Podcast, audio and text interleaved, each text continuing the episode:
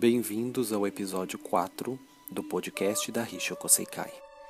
Este podcast tem como objetivo revelar com palavras do cotidiano o modo de ver, pensar, aceitar e sentir do budismo. Se porventura puderem encontrar alguma coisa útil que possa ser utilizada em suas vidas, ficaremos muito felizes. Neste episódio, abordaremos o tema do seminário realizado em maio de 2018, que teve como título A diferença do desejo de Buda e o meu desejo. Vivemos rodeados por sonhos e desejos que se renovam constantemente, e estamos sempre querendo realizar todos eles. Em nossa sociedade, notamos que existem pessoas distintas que deram, literalmente, suas vidas para conseguir realizar seus sonhos e desejos. Entre estas grandes personalidades, gostaríamos de citar o exemplo de três: Mahatma Gandhi, o pai da independência da Índia. Nelson Mandela, o grande líder sul-africano. Zilda Arnes, médica que dedicou sua vida em prol das crianças carentes. Ter sonhos e desejos é normal e, até certo ponto, é saudável. Quem, por exemplo, não sonha em ter uma casa bonita na praia, ou um carro novo, espaçoso e confortável, ou poder viajar pelo mundo para conhecer lugares paradisíacos? Geralmente, a maioria das pessoas conhece o budismo como sendo uma religião para se desvencilhar ou para frear os desejos. Mas, a princípio, sonhos e desejos não são negativos.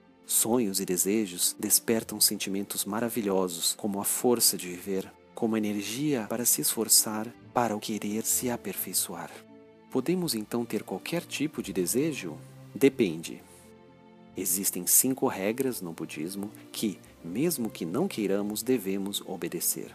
A primeira delas é que não devemos matar, ou seja, não devemos desperdiçar os presentes da natureza, como os alimentos, os animais ou os recursos naturais. A segunda diz que não devemos roubar, isto é, não apenas roubar objetos, mas também algo que é invisível, como, por exemplo, o tempo das pessoas quando chegamos atrasados em um compromisso.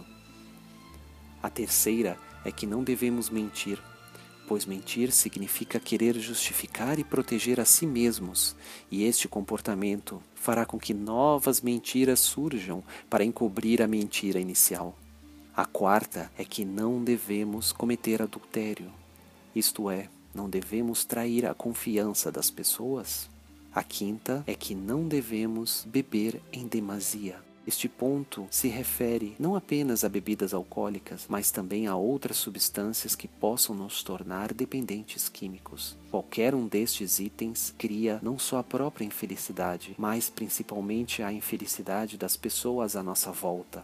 Além destes pontos, notamos também dois itens que nos levam à infelicidade. O primeiro é a ganância, o desejo de querer mais e mais, o sentimento de desejo desenfreado, manifestado com o dinheiro, com o poder, etc. A segunda seria o apego, relativo a posses materiais ou a ideias, como, por exemplo, quando não queremos escutar os outros e achamos que estamos certos. Estes dois itens acabam com a paz e tranquilidade espiritual destroem a harmonia e aumentam a impaciência, a pressa e o desapontamento. Sabemos que Buda possui grandes desejos.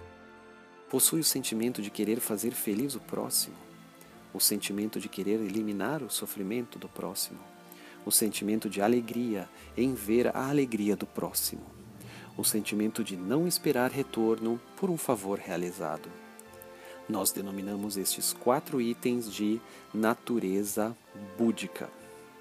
A natureza búdica já está embutida em nós desde o momento do nosso nascimento. Entretanto, sua manifestação ou não vai depender de pessoa para pessoa. Quando observamos esses desejos, percebemos que nenhum deles está voltado para o exclusivo benefício próprio.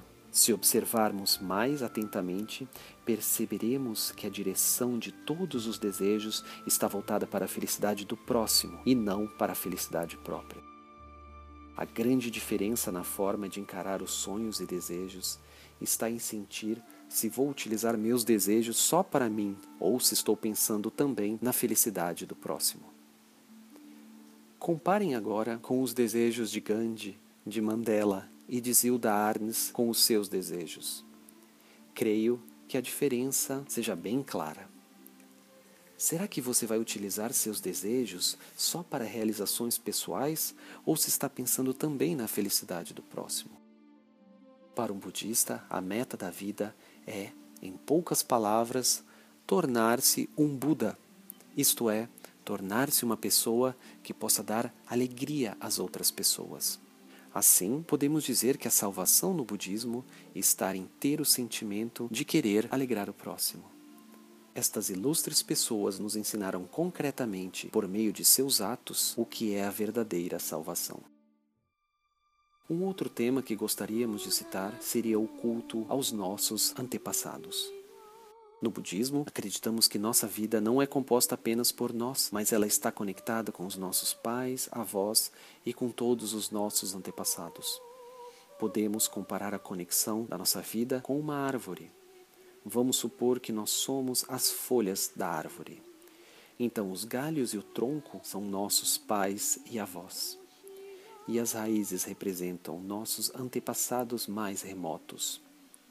Nós, as folhas, para que fiquemos saudáveis e bonitas, é necessário que nossas raízes sejam regadas.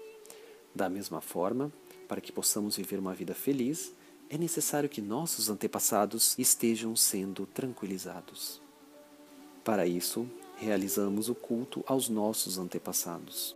Da mesma forma, para que possamos viver uma vida feliz, é necessário que nossos antepassados estejam sendo reverenciados. Para isso, realizamos o culto aos nossos antepassados. Esta prática facilita na manifestação da nossa natureza búdica e, para nós budistas, viver conforme a natureza búdica é o caminho mais curto para a felicidade. Vamos nos tornar felizes juntos. Muito obrigado e até um próximo episódio.